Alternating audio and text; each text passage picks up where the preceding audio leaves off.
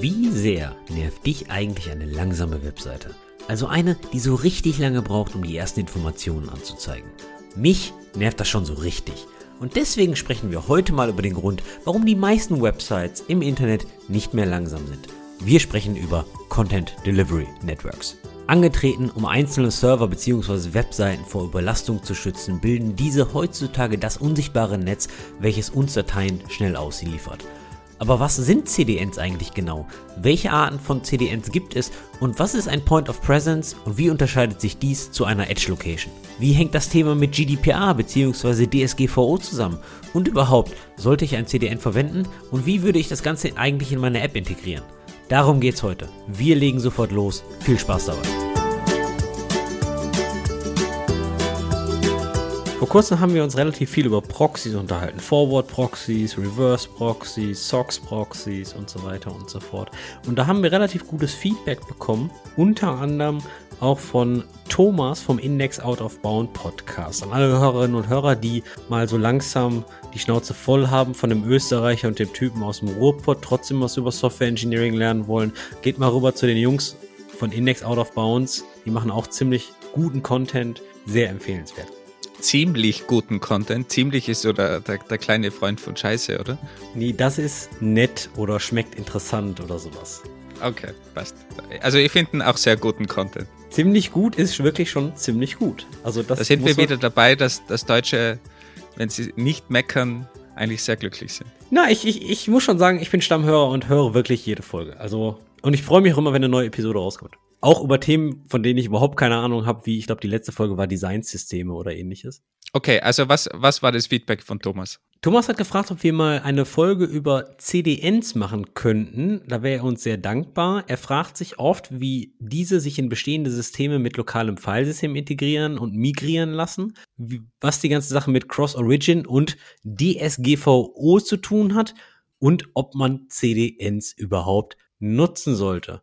Und darum machen wir das heute mal. Wir sind ja so hörig, ist das ein Wort, hörig? In Deutschland glaube ich nicht. Was sagt man denn, wenn man so untertanmäßig sofort agiert? Wie wir das natürlich immer machen, wenn wir User-Anfragen bekommen. Ja, wir machen es natürlich nicht nur, weil die Hörer und Hörerinnen danach fragen, sondern auch, weil wir da auch Bock drauf haben. Ich meine, CDNs sind, wenn man so möchte, eigentlich die Proxy-Folge 2.0 so ein bisschen, ne? Man könnte auch sagen, CDNs sind die neuen Proxys. Also hörig gibt's als Wort an jemanden oder etwas triebhaft sexuell stark gebunden, von ihm völlig bis zur willenlosen Unterwerfung abhängig. Passt doch gut, oder? Also wir sind hörig, wenn es um Feedback von unserer HörerInnen geht. Aber ich habe gerade auch super viele Abkürzungen genannt. CDNs, DSGVO. Für alle, die noch nicht mitkommen. CDNs, heute geht es um Content Delivery Networks. Und DSGVO steht für Datenschutzgrundverordnung, glaube ich. Ist das richtig? Ich habe keine Ahnung, aber klingt, klingt plausibel, ja. Naja, aber die ganze Folge wird sich jetzt nicht um DSGVO und um deutsche Gesetze kümmern, weil das ist total langweilig, finde ich. CDNs finde ich viel spannender. Aber Wolfgang, was war eigentlich dein letzter Berührungspunkt mit Content Delivery Networks? Ja, schön, dass du DSGVO sagst, weil mein letzter Berührungspunkt war genau die DSGVO, die übrigens nicht ein deutsches Gesetz ist, sondern ein europäisches Gesetz. Und zwar ist vor einiger Zeit, ich habe schon öfters von meinem Side-Project F Online erzählt, von dieser Online-Führerschein-Plattform, von dieser österreichischen, ist ein netter Anwaltsbrief eingetrudelt bei uns, der uns abgemahnt hat wegen den Google-Fonts und dass wir Google-Fonts einbinden.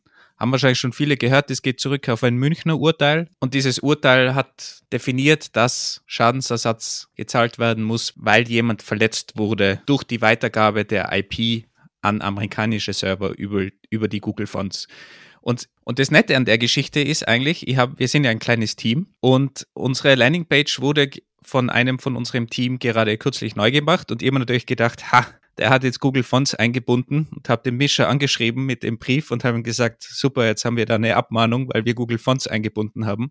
Da war auch so ein HTML-Code abgebildet auf der Abmahnung, habe gesehen, okay, das ist unser HTML-Code schön komprimiert, hat man wenig rausgelesen, aber ich habe halt gesehen, F-Online eindeutig unser HTML-Code von der Startseite. Und dann schreibt mir der Mischer wenig später zurück und sagt, wir haben keine Google-Fonts eingebunden. Das existiert nirgends bei uns. Haben wir gedacht, gibt's ja nicht. Bin nur durch unseren Source-Code durchgegangen, keine Google-Fonts eingebunden. Also sogar diese Abmahnwelle war so schlecht gemacht, dass sie scheinbar irgendwo bei uns irgendwas gefunden hat, was für sie ein Zeichen war, dass wir irgendwo Google Fonts eingebunden haben. Dahinter steckt übrigens ein Rechtsanwalt, der diese Abmahnschreiben massenweise ausgesendet hat. Mit, mittlerweile ist es bei der Wirtschaftskorruptionsstaatsanwaltschaft, die eigentlich erst ab 5 Millionen Euro Schaden überhaupt aktiv wird. Aber der Rechtsanwalt hat scheinbar mindestens, aus, dem, aus der Zahl lässt sich das ableiten, mindestens 26.000 Schreiben rausgesendet. Ich habe was gelesen von, man vermutet um die 60.000 Schreiben. Wenn man das auf Deutschland mit dem üblichen Faktor 10 von den Einwohnern umrechnen würde, wären das 600.000 Abmahnungen, die da quasi dann rausgegangen sind. Also es haben sehr viele Leute in Österreich diese Abmahnung bekommen. Der Kollege Anwalt hat dann da irgendwas gescraped oder halt auch nicht, sondern irgendwelche Oder schlecht Webseite. scheinbar, ja, genau. Ich frage mich aber bis heute, was hat das mit CDN zu tun? Ja, das Grundproblem ist natürlich, dass dieser Rechtsspruch aus München natürlich valide ist und der wurde wegen Google Fonts ausgesprochen und Google Fonts liegen eigentlich in einem CDN, das man in die eigene Webseite dann einbindet. Das heißt, wenn man so externe Libraries einbindet, kennt wahrscheinlich jeder, der mal eine Webseite gemacht hat, eine JavaScript-Library, Google Fonts, irgendwelche Bilder, dann liegen diese Daten eigentlich in der CDN liegen also irgendwo extern auf irgendwelchen Servern und die bindet man dann in die Webseite ein. Man kann das natürlich auch mit eigenen Dateien machen, mit eigenen Bildern, aber da kommen wir ja später noch drauf zu sprechen. Aber das ist natürlich schon ein großes Grundproblem und darum hat der Thomas auch die DSGVO angesprochen. Also, also sagst du eigentlich, Google stellt einen Dienst bereit, über den du Font-Files, also Web-Fonts, einbinden kannst in dein, in dein CSS oder ähnliches. Und diese Font-Files werden über Googles Netzwerk bereitgestellt, dass du diese Fonts nicht selber hosten musst, aber weil du diese Files ja dann bei deinem Webseitenaufruf automatisch mit requestest, sammelt Google dadurch auch weitere Webseitendaten. Ist das richtig? Also die IP-Adressen, es geht in dem Rechtsspruch von München wirklich um die IP-Adresse, dass diese Person sich geschädigt gefühlt hat, die geklagt hat, dass die eigene IP-Adresse auf amerikanischen Servern protokolliert wird und hat Recht bekommen, diese Person. Also da geht es um keine Namen, Adresse oder sonstigen Daten, sondern wirklich nur um die IP-Adresse, die zu den personenbezogenen Daten gehört. Okay, also eigentlich hat dieses Rechtsurteil gar nichts mit Google Fonts selbst zu tun. Ist das richtig? Also es ging nicht um den Font, sondern es kann auch, wenn ich jQuery von einem amerikanischen Server in meine Website einbinde, ist das das gleiche Problem. Es ist um das Einbinden gegangen, um die Technik hinter der Einbindung um das Verwenden von einem CDN auf gut Deutsch. Jetzt sind wir hier schon so tief drin. Erklär uns mal bitte, was sind denn CDNs? Was sind denn Content Delivery Networks oder auch Content Distribution Networks? Also vielleicht bleiben wir gleich bei dem Beispiel. Wenn du eine externe JS Library zum Beispiel einbindest, ganz klassisch sind da jsdeliver.com oder unpackage.com. Das sind so Services, die man auf Webseiten irgendwo liest. Du kannst jQuery einbinden oder irgendeine andere JavaScript-Lib. Verwende einfach diese URL, binde das im HTML-Code ein und du kannst es direkt verwenden, ohne dass du es auf deinem Server hosten musst. Also im Prinzip sind CDNs fremde Server, wo Daten vorliegen. Das können deine eigenen Bilder sein, die du dort ablegst. Das können JavaScript-Libraries sein. Das können auch größere Dienste sein wie Google Analytics oder irgendwelche anderen Tracker. Das kann, kann eine Google Font sein. Kann also alles Mögliche sein. Und meistens ist es natürlich so, dass das nicht nur ein Server ist. Und darum spricht man eben von Content Delivery Networks, sondern das sind ganz viele Server, die weltweit verteilt sind um den Globus und du verwendest immer den Server, der am nähersten zu dir ist. Das heißt, du hast wahrscheinlich irgendwo in Duisburg einen Server stehen von Google und dort liegen auch die Google Fonts bereit für dich und du, du gehst dann nicht nach San Francisco zu einem Server von Google, sondern zu dem Duisburger Server, wo die Google Fonts dann drauf liegen. Und wenn dann der Duisburger Server so stabil ist wie alles in Duisburg und wieder mal tot ist, dann hüpfst du einfach weiter zum Düsseldorfer Server der läuft natürlich und holst dir die Google Fonts oder deine Bilder von dem Düsseldorfer Server. Ich mag dein Vertrauen in Duisburg. Wenn in Duisburg ein Google-Server stehen würde, würde mich das, glaube ich, stark wundern. Aber ich finde ich finde das schön, dass du, dass du Duisburg erwähnst, aber ich glaube schon eher, äh, die haben eher ein paar Server in Düsseldorf. Aber wenn man, wenn, wenn man zum Beispiel Akamai ist einer der größten, wenn nicht der größte CDN-Provider, die behaupten zumindest, dass sie 350.000 Server in 134 Ländern stehen haben und in über 1300 Netzwerken drin sind. Also da könnte schon in Duisburg auch ein Server stehen. Wolfgang hat natürlich recht. Also das, das sind Servergruppen, die geografisch verteilt sind und relativ nah am Endklienten, also an euch sind und relativ nah bedeutet wirklich geografisch nah, also dass eure, euer Request von der Webseite relativ nah kilometertechnisch an dem Server steht, damit ihr nicht quer durchs Internet, quer über die Welt den äh, DNS und, und HTTP-Request senden müsst, nur um eine JavaScript-Datei zu kriegen. Ich habe die Tage eine, bei der Vorbereitung zu dieser Episode eine schöne Analogie gelesen, wie man sich CDNs vorstellen kann. Und zwar kann man sich ein CDN wie ein Geldautomat vorstellen. Es gibt ein Geldautomat praktisch an jeder Ecke und man kommt schnell und effizient an Geld, sofern man denn Geld hat. Ist so logisch, ne? Aber lange Wartezeiten sind nicht erforderlich und die Geldautomaten befinden sich an vielen günstigen Orten, damit sie sofort darauf zugreifen können. CDNs sind ja eigentlich dasselbe. Also das bedeutet, wenn ich quer durchs Internet surfe, an vielen günstigen Orten sind sogenannte POPs, Point of Presence, also Server, Servergruppen, die das JavaScript, was ich gerade haben möchte, vorliegen haben und liefern mir das aus. Und das fand ich, fand ich eine ganz schöne Analyse. Nur, dass halt das Geld dann weg ist, wenn du es einmal abhebst, wenn du die JavaScript-Lib abrufst, die ist natürlich noch immer da und wird für den nächsten User dann auch wieder zur Verfügung gestellt. Ich würde sagen, das kommt auch an, wie viel Geld du hast, aber, aber ja.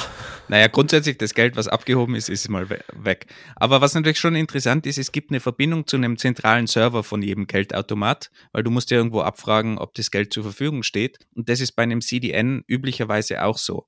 Weil wenn du jetzt eine CDN verwendest, um deine Bilder auf der Webseite abzulegen, weil du hast eine große Webseite, die beliebt ist, ein Blog, der weltweit gelesen wird, dann willst du das vielleicht auch schneller delivern, diese Bilder, und verwendest für deinen Blog eine CDN. Dann wird jetzt natürlich nicht, sobald du da ein Bild auf deinen Blog hochlädst, auf 350.000 Servern von Akamai dieses Bild ausgeliefert, sondern wenn jemand in China zum Beispiel jetzt den Blog-Eintrag liest und das Bild nicht verfügbar ist auf dem Edge Node, also auf diesem Knoten in China, möglichst nahe an dem User dran, dann wird das Bild auf deinem eigentlichen Server in Deutschland zum Beispiel abgerufen und in China abgelegt. Und der nächste User, der dann kommt, der bekommt es dann aus dem Cache, aus dem chinesischen Cache sozusagen ausgeliefert und das Ganze ist dann schneller. Was du jetzt gerade beschrieben hast, ist ein sogenanntes Pull-CDN oder ein CDN, was du als Kunde im Pull-Modus verwendest. Gibt natürlich dann auch noch das Gegenteil, ein Push-CDN. Kommen wir aber dann gleich noch zu. Was noch interessant ist, ist eigentlich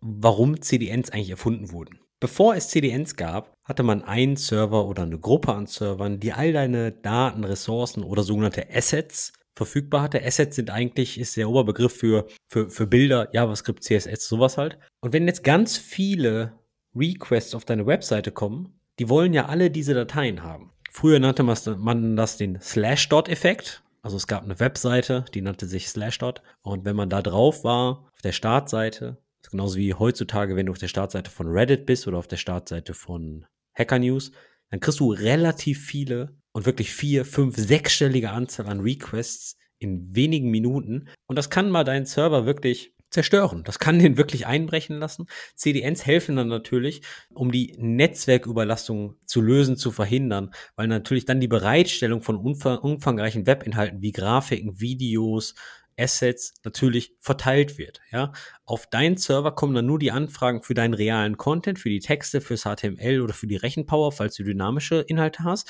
Aber alles weitere, Videos, CSS, JavaScript, Font und so weiter, kann dann natürlich geografisch verteilt vom CDN ausgeliefert werden. Und da ist dann nicht immer nur die CDN-Node in Deutschland oder in Düsseldorf beziehungsweise in Duisburg gefragt, sondern auch wirklich da an den Point of Presence, an den Pops, wo die Clients natürlich sitzen. San Francisco, Japan, äh, Antarktis und so weiter.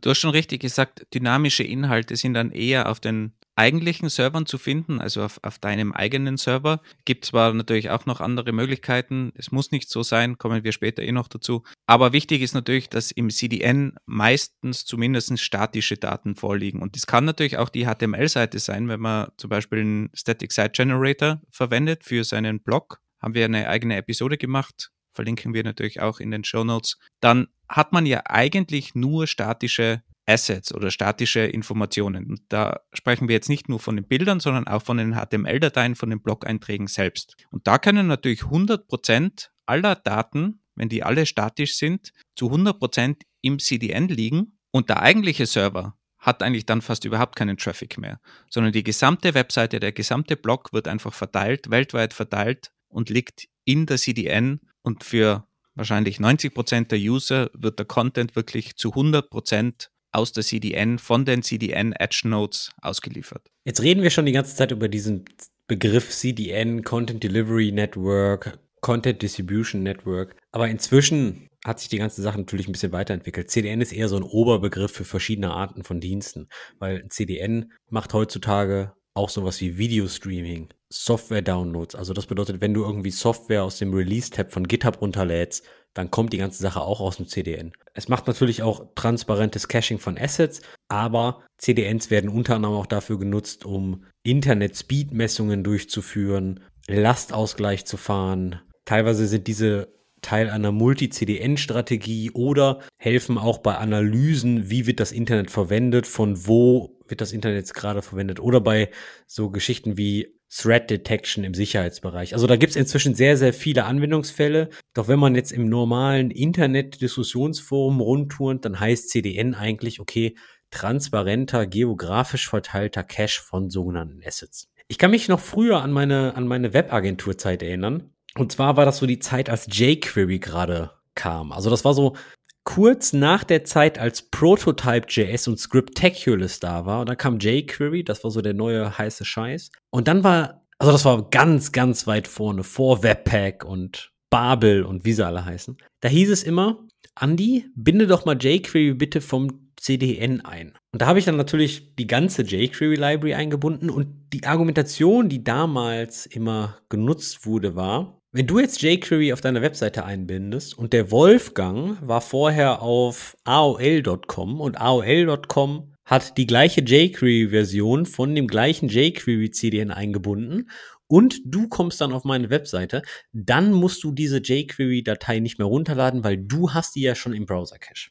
Und das ist eine falsche Argumentation, meinst du? Nee, die Argumentation ist immer noch richtig und jetzt so Sachen für, für Google Fonds und so weiter, stimmt das? Ob das jetzt für JavaScript noch so stimmt, würde ich mal hinterfragen, weil es ist ja inzwischen so, dass mit dem neuen Build-Stack von JavaScript, die gehen ja sogar so weit, dass du nur noch die Teile von jQuery einbindest, die du dann auch wirklich nutzt. Die werden in neue Dateien, in sogenannten Chunks, kompiliert, transpiliert und so weiter. Und du hast dann ja wirklich nur noch deine uniken JavaScript-Files die in deinem Bildprozess dabei sind. Es kommt natürlich immer darauf an, was du für ein Framework verwendest und ob du solche Mechanismen drin hast. Ich würde mal schon sagen, für einen sehr hohen Prozentsatz der Webseiten trifft es schon noch zu, dass da einfach die Standard Google Fonts, die Standard JavaScript Libs, die Standard Google Analytics Libs, solche Dinge eingebunden sind. Und die können dann wirklich vom Browser gecached werden, wenn sie von mehreren Seiten eingebunden werden. Ob das wirklich so viel Zeit bringt, ist eine andere Geschichte, vor allem wenn dann die eigentliche Webseite sowieso zweieinhalb Megabyte hat oder so und dann spart man sich da irgendwo eine 30 Kilobyte Library noch zu laden, sei mal dahingestellt. Also ich glaube, der große Blocker ist es nicht, aber bei Webseiten, die natürlich extrem auf die Performance achten und da optimieren und auch das Letzte rausholen, kann da natürlich sowas schon sinnvoll sein unter Umständen. Ich, ich, muss zugeben, damals in der Agenturzeit war ich jetzt noch nicht so drauf, als habe ich mich da wirklich tief mit beschäftigt, ob das jetzt wirklich so ist und wie viel meiner Requests kommen aus dem Browser-Cache. Da hatte ich sowas wie Rum, sowas, also Rum hatte ich schon, ja, aber in Flaschenform. Ich rede jetzt hier von Rum mit Real User Monitoring, also Statistiken, Frontend-Statistiken, sowas hatte ich da leider äh, noch nicht. Ich hätte das gern mal gewusst, aber damals habe ich mir die Frage auch nicht gestellt. Das ist so, so 15 Jahre her oder so. Was natürlich schon auch ein Problem ist, du hast natürlich einerseits einen Geschwindigkeitsvorteil, aber du hast auf der anderen Seite auch einen Geschwindigkeitsnachteil, wenn die CDN ein Problem hat. Und ich hatte das zum Beispiel selbst bei Open Podcast, bei der Dokumentation von unserem Open Source Projekt, bei dieser Webseite, da binden wir ein paar Sachen von unpackage.com ein und die hatten mal ein Problem immer wieder, scheinbar in Deutschland primär, weil es haben sich deutsche Leute beschwert, dass einfach die Webseite nicht lädt und da ist nur eine weiße Seite. Und am Ende war das Problem, dass da JavaScript-Libraries eben nicht nachgeladen wurden von unpackage.com oder sogar von speziellen Edge-Nodes.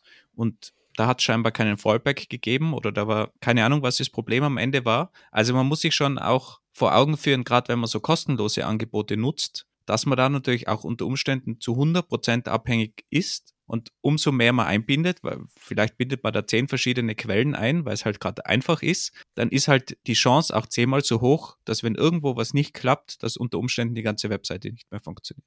Stimmt schon. Die den Vorteil durch schnellere Ladezeiten kannst du dir in gewissen Szenarien dann auch zunichte machen, wenn das CDN down ist, weil dann ist es deutlich langsamer. Das stimmt schon. Es ist aber auch so, dass du sowas natürlich durch eine Multi-CDN-Strategie mitigaten kannst. Da kommen Was wir natürlich. ist denn eine multiple CDN-Strategy? Klingt, klingt so nach Consultant-Lingo. Ach so, nee, da, da geht es einfach nur darum, dass du einfach mehrere CDNs in deinem Stack drin hast. Aber die alle das gleiche liefern, meinst du? Genau. Ja, aber woher, woher weiß ich denn, dass eine CDN down ist? Das muss ich dann manuell schalten oder wie, wie kann ich denn mehrere? Was du da vorschaltest, ist dann halt irgendeine Art äh, äh Probing oder Proxy, ja. Wenn du zum Beispiel ein DNS davor hast, ja, und gar nicht die äh, URL vom, vom CDN nimmst, dann kannst du es ja trotzdem mit Priorisierung machen. Hilft dir natürlich nur, wenn dein Proxy das mitbekommt. Wenn natürlich ein, ein zwei Edge-Nodes irgendwo ein Problem haben in Frankfurt, kann es natürlich sein, dass du es gar nicht mitbekommst. Klar, logisch. Also du, du, das ist jetzt nicht mal eben so, ich mul mache multiple CDNs äh, rein und äh, schnipse mit dem Finger. Ist schon ein bisschen Arbeit, aber ich lehne mich auch immer aus dem Fenster. Es gibt ganz wenig Webseiten, die wirklich multiple CDNs äh, aktiv im Stack haben müssen, die wirklich, da wo sich dieser technische Aufwand wirklich lohnt. Ich will nur sagen, es ist möglich, genauso wie bei Datenbank-Failovers kannst du auch CDN-Failovers machen. Hast du mal irgendwo im großen Stile eine CDN implementiert? bei einer wirklich großen Webseite? Das größte, was ich jemals implementiert, war bei, war bei Trivago. Weiß nicht, ob das eine größere Webseite ist oder nicht, aber war. Ja, halt würde ich mal schon sagen, ja. Größere Webseite in der Hinsicht, ist, war halt schon weltweit aktiv auf, weiß ich nicht, 50 Märkten oder ähnliches. Also wirklich komplett über den Kontinent, über aus mehreren Datacentern.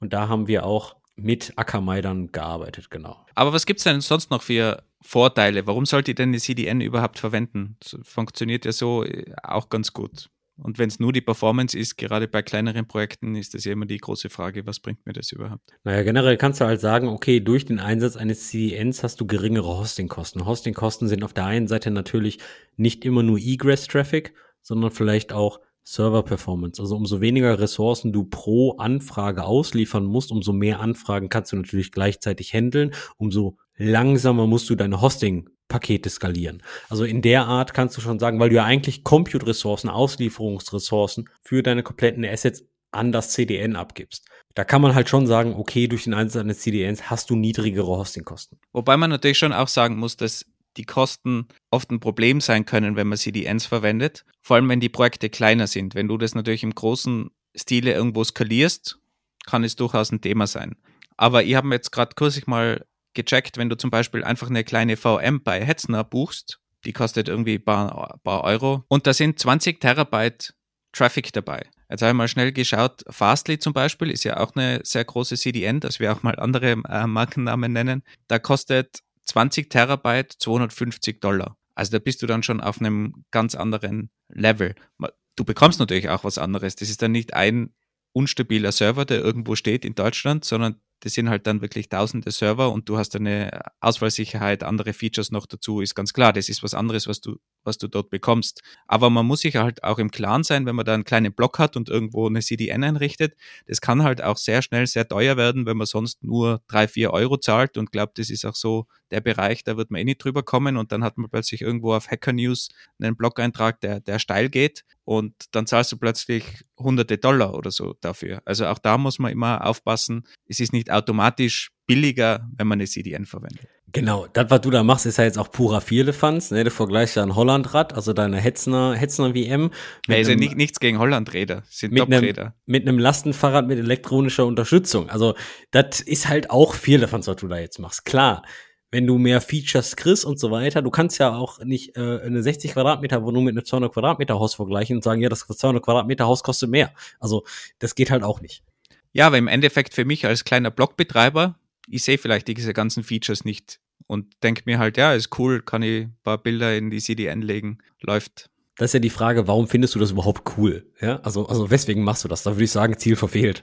Ja, weil der Andi mir in dem Podcast erklärt hat, dass CDNs so toll sind, natürlich. Nee, aber es kann, es kann eine Kostenfalle sein. Das ist genauso wie bei Netlify. Netlify hat ein Free-Tier, da kannst du deine Static ähm, hosten. ziemlich cool. Ab einem gewissen Traffic-Level macht die aber auch dicht und fängt dann gegebenenfalls an zu chargen. Also ist halt bei, bei den meisten Dingern so. Weil du gerade Netlify erwähnst, auch für F-Online verwenden wir Netlify für die Landingpage und ich habe mir überlegt, okay, eigentlich könnten wir unsere Bilder, also diese ganzen Führerscheinbilder, die man da so ständig sieht, wenn man Fragen beantwortet, eigentlich könnte ich die ja in eine CDN legen, wir wollten eh unsere ganze Struktur mal ändern. Sind so um die 300 Gigabyte pro Monat, die diese Bilder ausmachen. Legen wir in irgendeine CDN. Und dann haben wir gedacht, okay, Google Cloud ist eh ganz cool, habe ich mir schon öfters überlegt und habe das mal so grob ausgerechnet mit dem Traffic in der Google Cloud. Bin da auf ein paar Euro gekommen pro Monat, habe mir gedacht, sehr gut, mache ich. Habe das ganze Ding aufgesetzt und beim Aufsetzen der CDN in der Google Cloud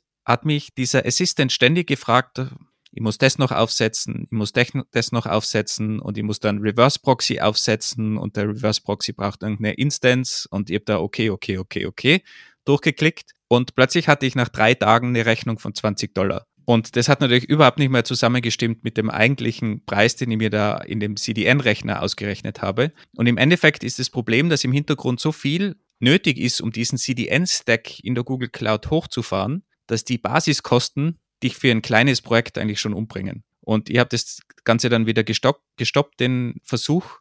Und was ich dann im Endeffekt gemacht habe, ist jetzt ein Pro-Tipp. Ich hoffe, er ist noch lange möglich. Wenn man sehr statische Daten hat, wie zum Beispiel unsere Bilder bei diesem F-Online-Projekt, dann kann man diese Bilder einfach in GitHub-Repo stecken und über Cloudflare Pages anbieten. Cloudflare Pages nimmt einfach die Daten aus dem GitHub Repository und stellt es dann über die Cloudflare CDN Edge Server zur Verfügung.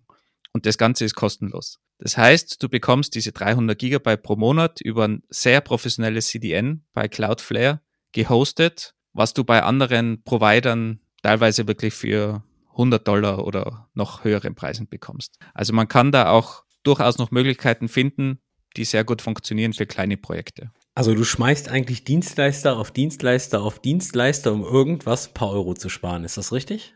Na, ich spare überhaupt keine Euro, weil davor ist es auch ganz einfach über Server gelaufen. Der Traffic 300 Gigabyte ist ja überall inkludiert. Aber ich wollte einfach ein stabileres Netz und die liegen sowieso extra in, einer, in einem Repository, diese Bilder. Und die wollte einfach rausziehen und das funktioniert mit Cloudflare super. Gebe eine Subdomain an, die wird eingebunden. Bei Bildern brauchst du nicht mal irgendwelche Course-Header oder ähnliche Dinge. Die kannst du einfach extern auch einbinden. Und es läuft super stabil und schnell und wird so an die User schnell ausgeliefert. Bevor es weitergeht, kurz was in eigener Sache.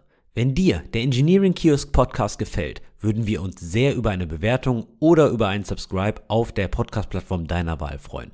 Spotify, Amazon Music, Apple Podcast, Google Podcast oder oder oder. Empfehle uns auch gern mal weiter, zum Beispiel durch einen Post im internen Firmen-Slack, Firmen-MetaMost, Teams-Chat oder was ihr intern verwendet. Dadurch unterstützt ihr uns nicht nur, sondern es motiviert uns ungemein, dass wir regelmäßig von so vielen Leuten gehört werden. Vielen lieben Dank dafür. Falls du dich auch mit gleichgesinnten Engineering Kiosk Hörerinnen und Hörern sowie Wolfgang und mir austauschen möchtest, kannst du der Podcast eigenen Community beitreten.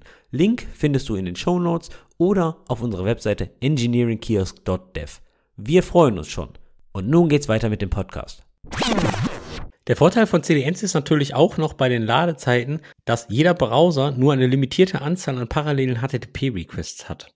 Das bedeutet, ladet ihr alle Assets, Bilder und Co. von einer Domain, werden, ich weiß jetzt gerade gar nicht, was die aktuelle Zahl an parallelen Requests im Browser ist. Ich glaube drei oder fünf oder sind wir schon bei sieben?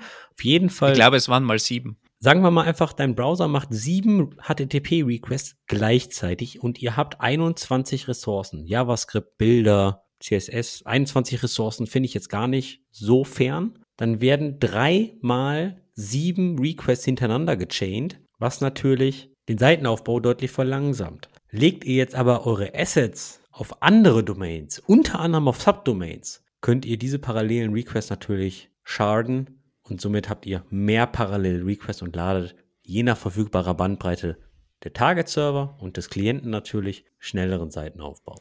Wobei das natürlich seit HTTP 2 sowieso kein großes Thema mehr ist.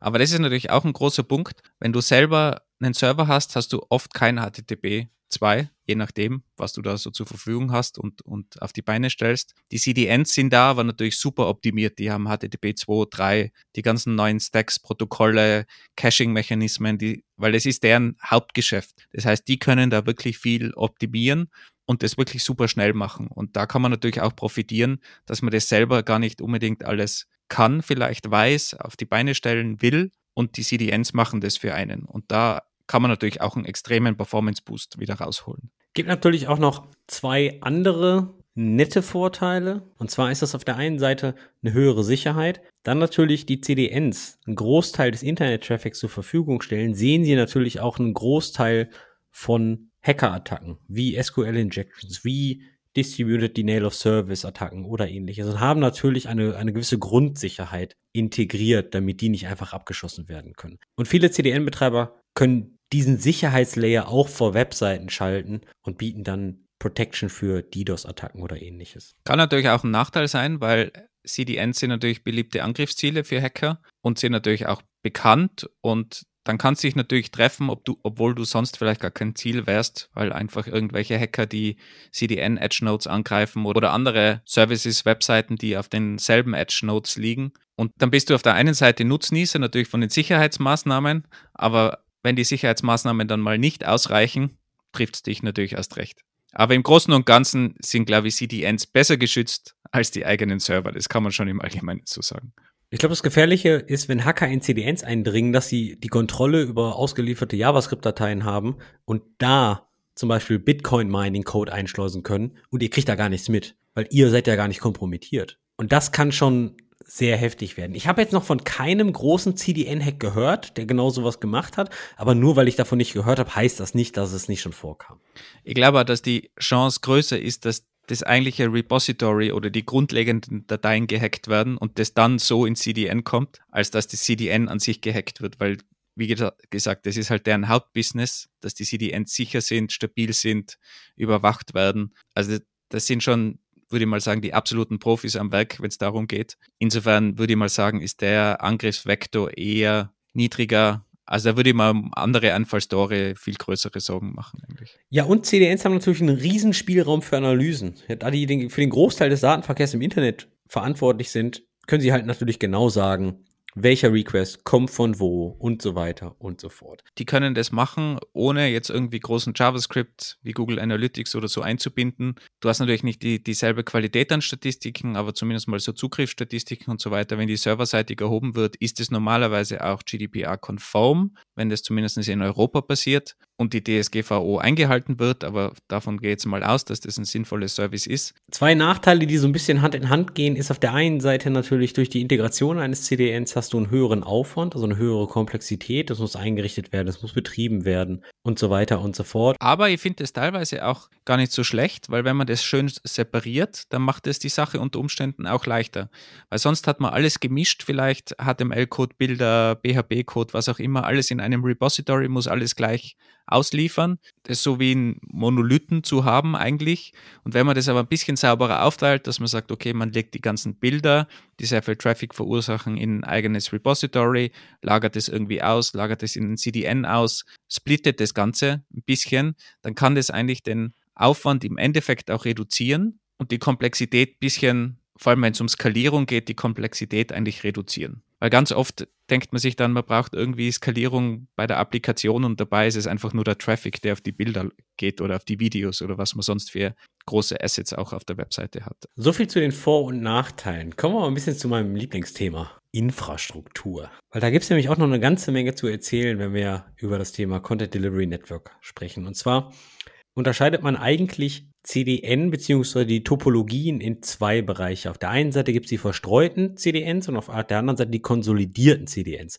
Was in der Regel von außen gar nicht so wirklich sichtbar ist, welche Topologie dein genutztes CDN eigentlich einführt. Verstreute CDNs ist eigentlich so, ich würde fast sagen, das Standard-Deployment. Du hast eine große Anzahl von Server-Locations mit mittlerer bis niedriger Kapazität Du meinst von den, von den Servern die Kapazität, also Rechenkapazität, oder? Nee, du hast eine Point of Present, eine POP, eine Location und die Location hat eine mittlere bis niedrigere Serverkapazität. Also die ist halt nicht voll ausgebaut, nicht in jeder Location stehen 100.000 Server, sondern vielleicht nur einer.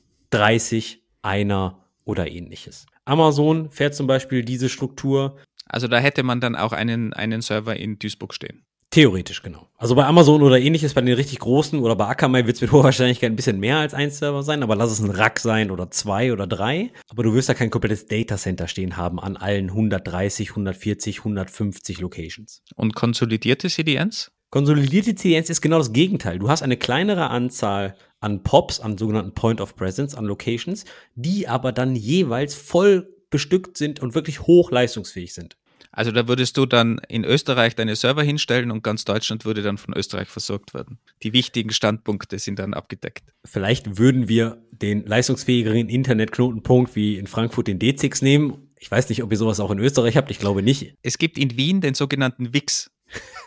der Name ist gut. Den Vienna Internet Exchange. Aber der hängt bestimmt direkt am D6, oder? Natürlich. In Frankfurt. Garantiert, ja, der hängt an vielen Xixe.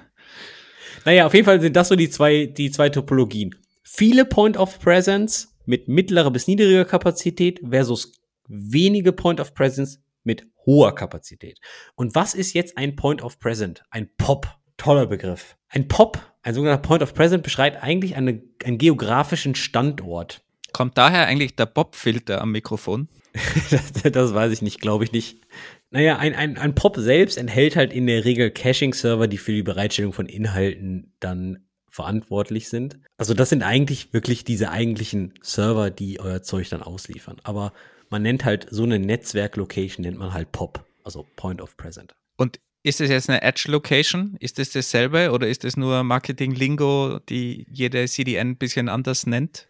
Ja, das ist jetzt eine sehr gute Frage. Die ganzen Cloud-Provider nehmen natürlich jetzt Marketing in die Hand. Ja, wir können jetzt hier irgendwas mit Edge machen. Ja, natürlich, Edge heißt ja erstmal nur Rand. Und ja, ein Point of Present kann auch als Rand eines Netzwerks bezeichnet werden. Also in der Hinsicht könnte man sagen, jeder Pop, aus der Hinsicht könnte man sagen, die Pops, die am Rand eines Netzwerkes sind, könnte auch als Edge Location bezeichnet werden.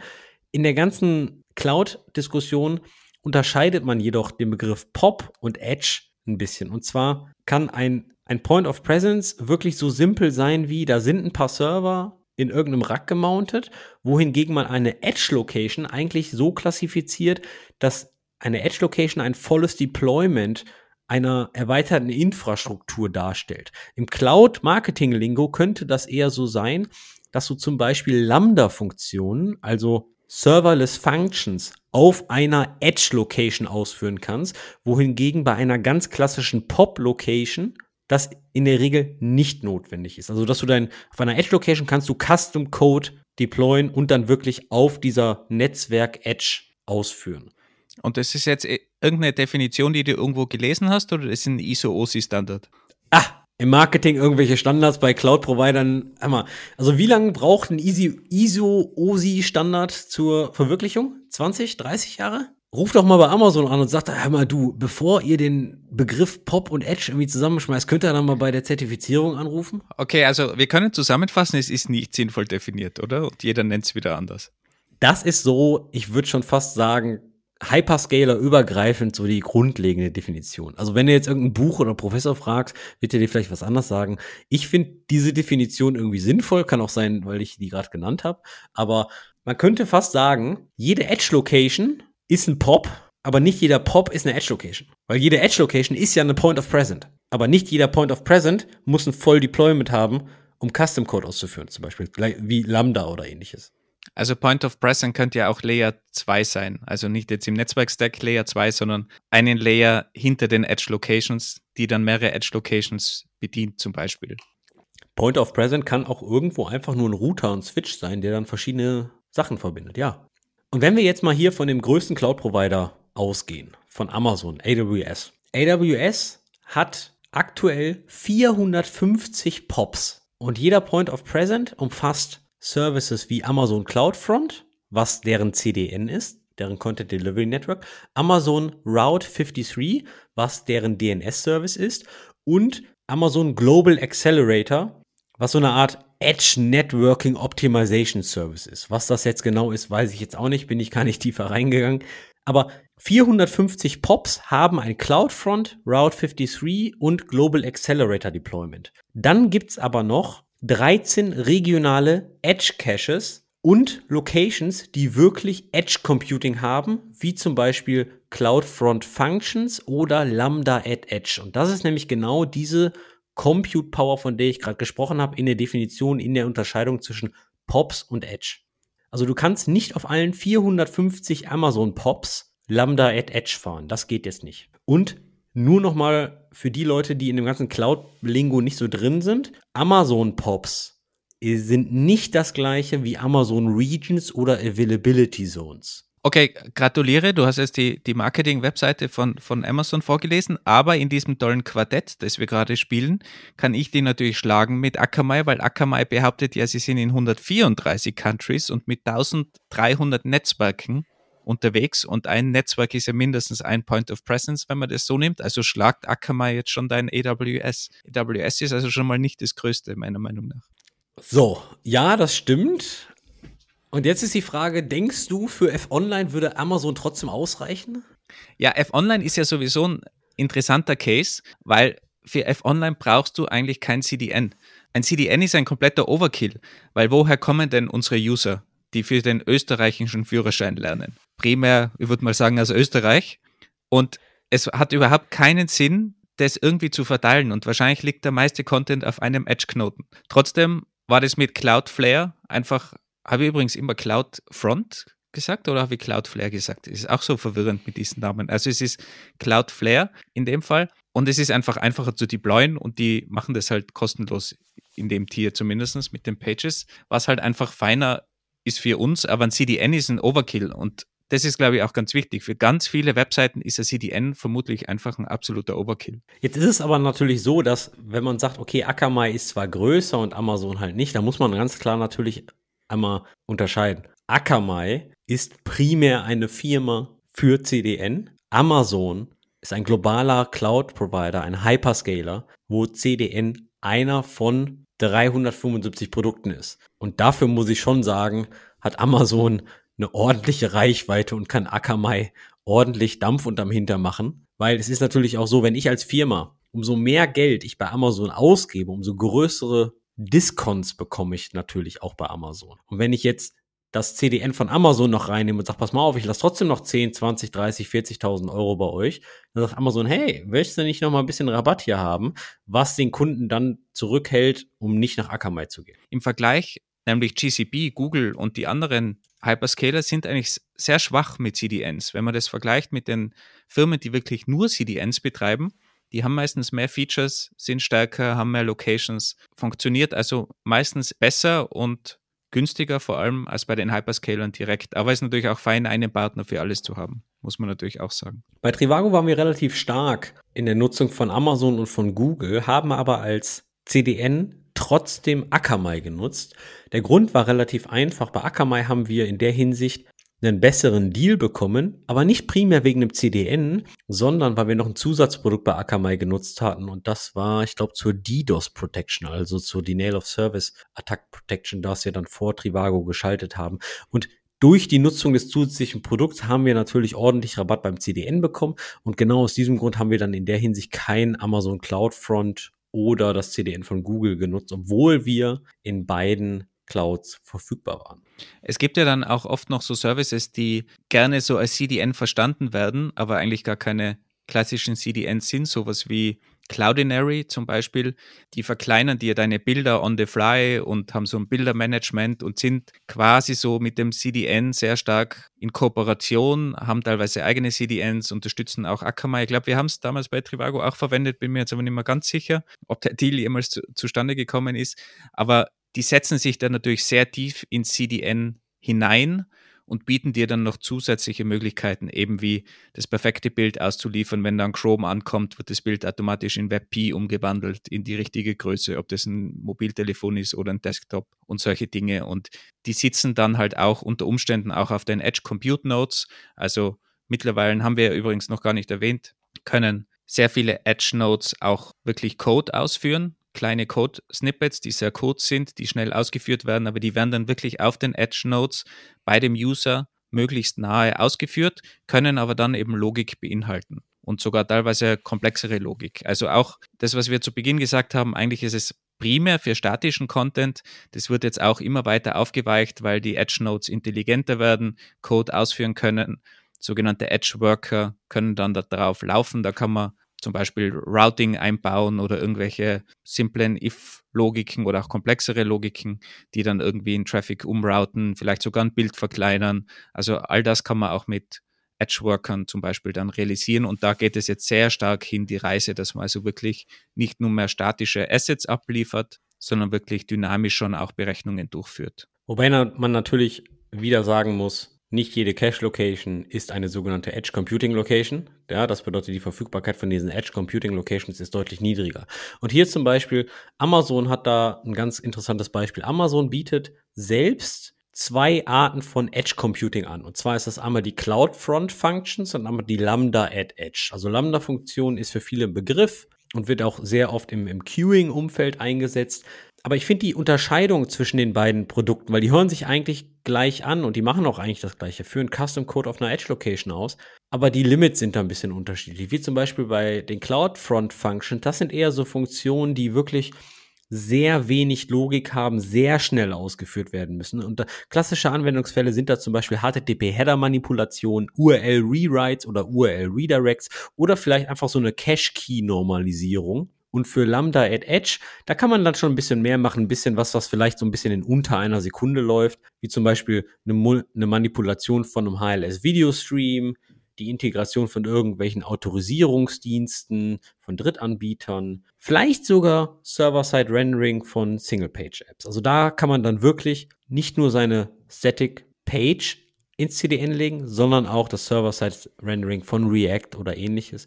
Und da wird es natürlich schon wieder spannend. Also was da dahinter steckt, meiner Meinung nach, ist, dass sich da ein paar Marketingleute wieder irgendwas überlegt haben und natürlich Lambda so ein Begriff ist, der in aller Munde ist und das kennt jeder, also sagt man Lambda dazu, aber im Prinzip sind es dann die, die Lambdas, die halt in den ganzen Datacentern verteilt werden können. Und dann gibt es halt wirklich die Edge Nodes von CloudFront, die dann wirklich wahrscheinlich auf einem eigenen System laufen, also nicht in dem klassischen AWS-Kontext von deren Datacentern, sondern wirklich Edge Locations und dort kann man halt dann die, die kleineren Dinge laufen lassen, eben die schnelleren und bei Cloudflare nennt sich es halt Edge Worker. Die sagen auch, sollte halt eher so bei den 10 Millisekunden sein oder so in dem Bereich, damit man möglichst schnell reagieren kann. Und da kann man sich dann halt schon überlegen, okay, was kann man machen, was kann man nicht machen. Und daher kommt es wahrscheinlich, dass beides halt Lambda heißt. Aber im Endeffekt sind es wahrscheinlich zwei komplett unterschiedliche Produkte. Bei Trivago gab es mal ein Riesenprojekt, wo das Frontend neu geschrieben wurde und zum Teil der Migration mussten auch alte URLs dann umgeschrieben werden. Jetzt wollte das Team, was den Rewrite vom Frontend macht, aber nicht die alte URL-Logik supporten, weil das würde wieder bedeuten, du holst dir wieder eine ganze Menge Legacy-Code in den neuen Code rein. Und auch das Routing von der neuen, neu geschriebenen JavaScript-App war halt deutlich anders. Also du musstest da schon sehr viel Engineering-Power reinchecken. Was gemacht wurde, war dann genau das, was ich gerade beschrieben habe, HTTP URL-Rewrites auf der CDN-Edge von Akamai. Ich glaube, das ist ein perfekter Use Case für, ja, für so Edge Computing. Perfekter Use Case. Jeder so am Anfang, wow, das ist die Lösung, super. Wurde dann auch gemacht, war auch relativ schnell implementiert. Ja, und dann fing es an. Und auf einmal hattest du nämlich so eine Art Split Brain. Du hattest nämlich eine doppelte Logik. Du hattest nämlich unten drunter ein Routing. Du hattest nämlich oben auf deiner Akamai CDN Routing, wo natürlich nicht jeder Engineer Zugriff drauf hatte, auch nicht auf die Logfiles. Das bedeutet die komplette Sichtbarkeit, welcher Request wo lang geroutet wurde und warum manche Requests einfach nicht mehr ankommen, war einfach für den Entwickler, der das oft gedebuggt hat, gar nicht sichtbar. Ja, du hast halt Code an, an zwei Stellen wieder. Du hast Logik an zwei Stellen und das ist ja altes, altbekanntes Problem eigentlich. Ja, aber du hast ja selbst gerade gesagt, vor wenigen Sekunden, perfekte Lösung. Ja, also das ist schon eine, eine, das war schon ein riesen Learning für mich, was das eigentlich für Konsequenzen hat, das nicht zu tun und ähm, also das, den, den alten Code nicht mit rüberzunehmen. Und das, da sollte man schon ganz genau aufpassen und sich wirklich ganz, ganz, ganz bewusst sein, was man da tut und wie man die Sichtbarkeit zum kompletten Engineering-Team wiederherstellt. Aber das ist ja kein, kein neues Problem, weil wenn du irgendwelche Redirects hast, die irgendwo am Server ausgeführt werden, in einem anderen Layer zum Beispiel, oder irgendwelche Domain Redirects oder Language Detection und dann irgendwie was umrouten, da hast du dann sehr schnell Logik an verschiedenen Orten. Also das ist ja ein altes Problem und das soll die Technologie ja nicht schlechter machen jetzt, als sie ist, nur weil man dann auf der Management-Seite natürlich Sachen anders planen muss. Aber das hast du bei Microservices so, das hast du, wenn du in Nginx irgendwelche Header-Redirects machst, die nicht im Code stattfinden und so weiter. Also das ist ein Problem, das man halt dann auf der Management-Seite und Dokumentationsseite oder vielleicht auch mit dem Deployment lösen muss und kann. Weil du kannst es ja vielleicht im selben Repository haben, aber das Deployment läuft dann anders. Ja, Wolfgang, anscheinend hätten die Leute dich in dem Projekt gebraucht. Ja, ich bin sehr froh, dass ich nicht involviert war, weil es kann ich im Nachhinein gescheit drüber reden. Was man besser machen hätte sollen. Ist immer besser. Und viel leichter vor allem. Wenn wir jetzt mal ein bisschen über Rewrites sprechen, beziehungsweise Migration, beziehungsweise alte Software mit CDNs verbinden, dann müssen wir uns mal ganz kurz bewusst werden, welche CDN-Arten eigentlich existieren. Und der Wolfgang hat es schon am Anfang der Episode erwähnt, wie das standardmäßig abläuft. Standardmäßig hast du die ganzen Assets auf deinem Webserver, schaltest ein CDN davor. Wenn ein Request auf deine Webseite kommt, schaut das CDN nach, oh, hier wird gerade irgendeine JavaScript-Datei angefragt, die habe ich gar nicht in meinem Cache. Dann gehe ich mal runter zu dem Origin Webserver, also zu deinem Webserver, holt sich die ab, liefert die an den Client aus und cache die zwischen. Also ein Proxy mit einem Cache. Alle, die die Episode zu Proxys gehört haben, können sich da jetzt daran erinnern, der Proxy hat einfach zusätzlich noch einen Cache-Layer mit dabei und liefert den Cache aus, wenn möglich. Das bedeutet natürlich auch im Umkehrschluss, dass die erste Anfrage zu höheren Ladezeiten führt. Also eigentlich nicht höhere Ladezeiten, eigentlich normale Ladezeiten. Ja, vielleicht sogar höher, weil du zwei Hops natürlich hast. Der Vorteil ist natürlich, ihr müsst einfach nichts mehr umstellen. Ja, ihr konfiguriert das CDN einfach, sagt, wo euer Originalserver ist und bindet einfach eine andere URL in euren Head im HTML ein. Also das ist, die Integration ist da relativ einfach und somit könnt ihr erstmal starten. Die ganze Sache nennt man Origin Pull CDN, weil das CDN vom Origin von eurer Webseite die Daten pullt. Jetzt gibt es natürlich auch das gegenseitige Prinzip, das Push-CDN. Das bedeutet, immer wenn ihr eine neue Version eurer Applikation deployt, habt ihr in eurem Deployment-Prozess einen Subprozess, der die ganzen Assets aktiv auf die Server vom CDN pusht. Ihr sendet also die Daten und die Inhalte proaktiv ans CDN und das CDN verteilt diese dann an die Edge-Server. Ist natürlich wesentlich teurer, üblicherweise, weil das dann dementsprechend auf ganz vielen Servern landet, obwohl man es vielleicht dort gar nicht braucht. Also die Betreiber lassen sich das natürlich auch kosten. Klar, in der Regel kannst du es natürlich dann auch konfigurieren, auf wie viel Server es landen soll, soll es überhaupt schon irgendwo landen. Der Punkt ist aber, die Assets sind schon im Netzwerk vom CDN, was gegebenenfalls deutlich schneller sein kann. Ich meine, Google, Amazon und Co. haben eigene Kabel, haben eigene Interleitung beziehungsweise reservierte Kapazität in den Kabeln. Und da fliegen die Daten natürlich ein bisschen schneller als quer übers Internet. Und es hat natürlich den Nachteil, dass die Implementierungskomplexität bei euch natürlich auch steigt. Ihr müsst dann schon irgendwie ein bisschen Engineering einfügen, dass die generierten Assets an einen Drittanbieter gepusht werden. Was übrigens so ähnlich ist und was auch mit Kosten verbunden ist, ist, wenn man was aus dem CDN löschen will. Weil grundsätzlich, wenn der Cache irgendwie abläuft oder so, wird die neue Version geholt. Wenn man jetzt aber aktiv etwas austauschen will oder was löschen will in der CDN, dann gibt es da meistens Endpoints von der CDN, wo ich direkt sagen kann, diese Datei soll gelöscht werden. Und dann managt das CDN intern, dass das wirklich überall auf allen Edge Nodes, überall wo die Datei liegt, gelöscht wird. Und das ist natürlich viel Aufwand. Und auch das lassen sich die CDN-Provider schön zahlen.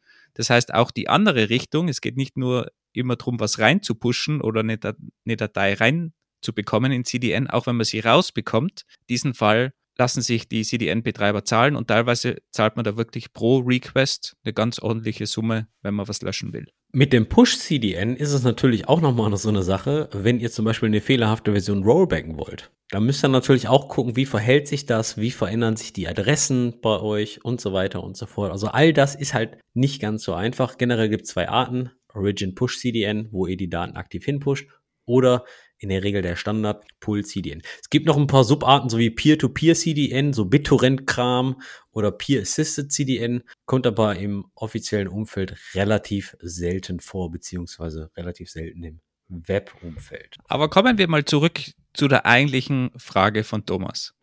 Sollte man CDNs überhaupt noch benutzen? Also wenn ich jetzt mit meiner Standardantwort it depends ankomme, dann sagst du, ja, das sagst du immer. Genau.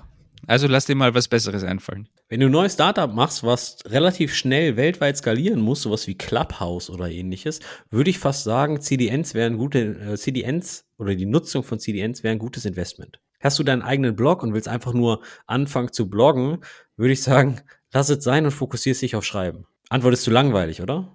Na, ist, ne, ist, ist, ist schon eine gute Antwort.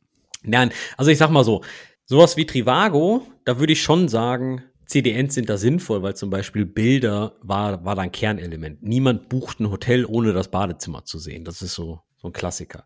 Hast du jetzt eine iOS-App, soviel ich weiß, in der Mobile-App schippst du alle Ressourcen mit dem App-Package, deswegen sind die auch so groß, so 100, 200 MB teilweise und agierst dann hinten dran mit irgendeiner REST-API, GraphQL-API oder ähnliches. Da würde ich jetzt sagen, brauchst du jetzt kein CDN. Ich würde halt generell immer empfehlen, schau dir an, wer ist deine Zielgruppe, in welchen Märkten bist du unterwegs.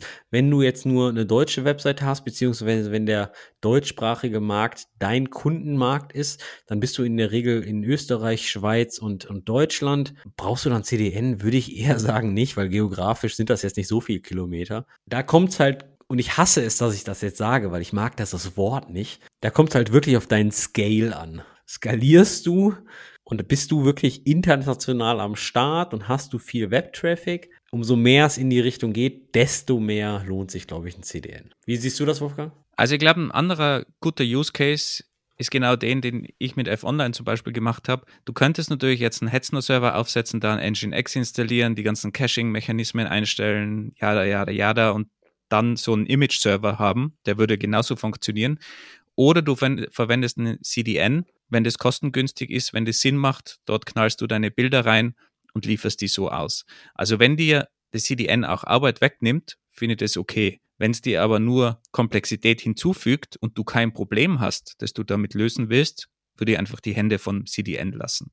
Also grundsätzlich ist für mich immer die Herangehensweise, habe ich ein Problem, kann mir ein CDN dieses Problem lösen. Dann ist es valide. Sonst würde ich einfach das eher als mehr Komplexität sehen, als es mir dann am Ende bringt. Der zweite Punkt vom Thomas war eigentlich, wie kriege ich denn das Legacy-Software da rein? Oder wie kriege ich denn CDN denn eigentlich in Legacy-Software implementiert? Und da würde ich persönlich dieses klassische Origin Pull CDN empfehlen. Du suchst den CDN-Anbieter aus, Akamai, Fastly, Cloudflare, Amazon, Google, fühl dich frei, konfigurierst das und sagst dem, da ist meine Webseite und änderst einfach nur die URLs von deinen Assets in deinem HTML, in deiner Website, in deiner Legacy-Software. Du sagst nur, das kann natürlich schon viel Arbeit sein. Wenn du nämlich überall eine Domain einfügen musst bei allen deinen Assets und das irgendwie tief in Microservices und der Geier was wo drin sitzt, dann kann das natürlich auch ein großer Aufwand sein, dass du das alles hinbekommst, dass das wirklich dann extern geladen wird. Aber da kommt man nicht drum herum, würde ich sagen. Klar, aber bei einer Migration kannst du ja erstmal mit einem JavaScript-File starten.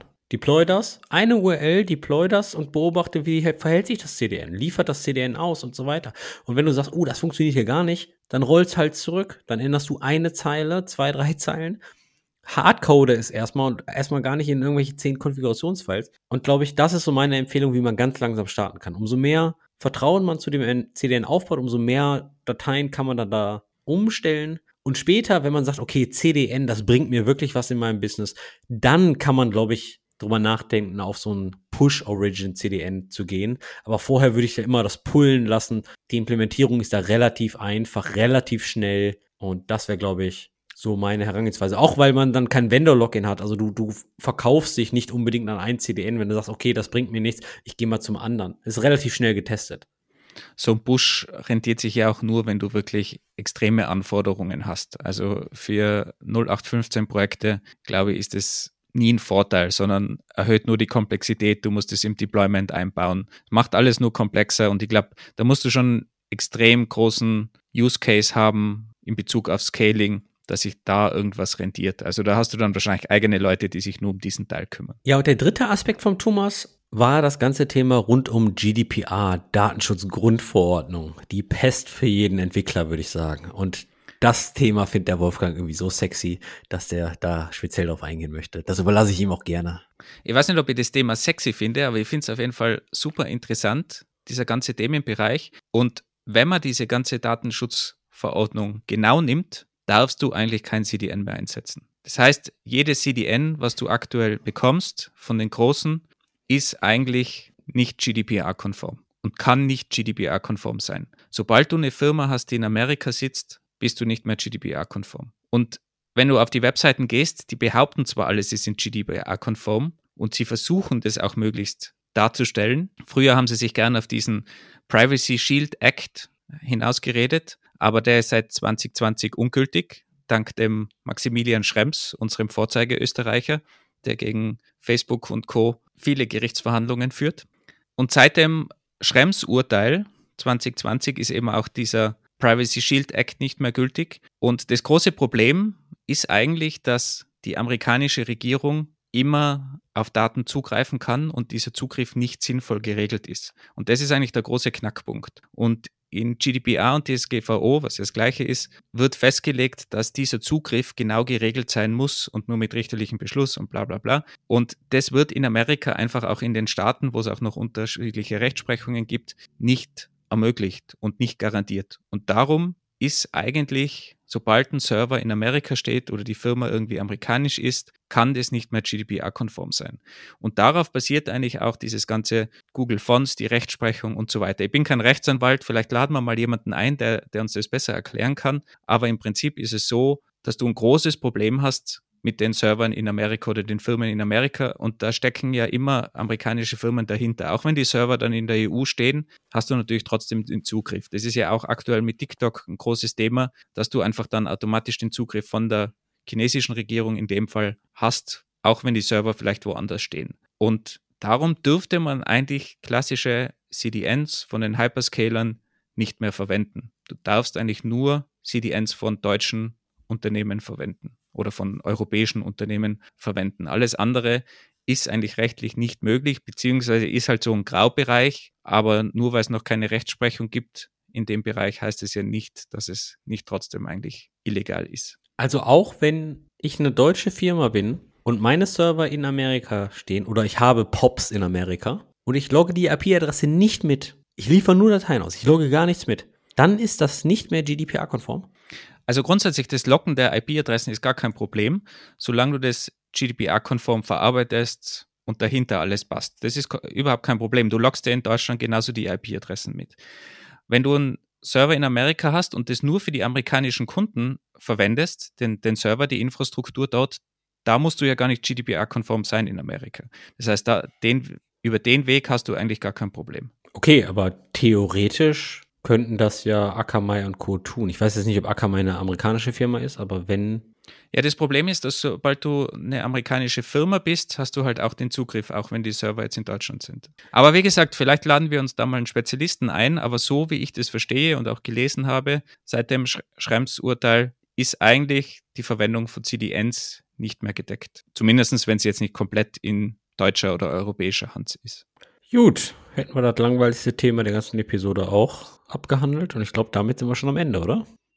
Obwohl eine, eine Sache, die ich beim, bei der Recherche auch noch faszinierend fand, ist, weil ich habe immer gedacht, CDNs sind immer sehr vorteilhaft bei ganz vielen kleinen Dateien. Also war früher immer so ein Mythos, den ich irgendwie immer mitbeteiligt bekomme. Und dass man große Dateien eigentlich nicht über CDNs rausposaunen sollte.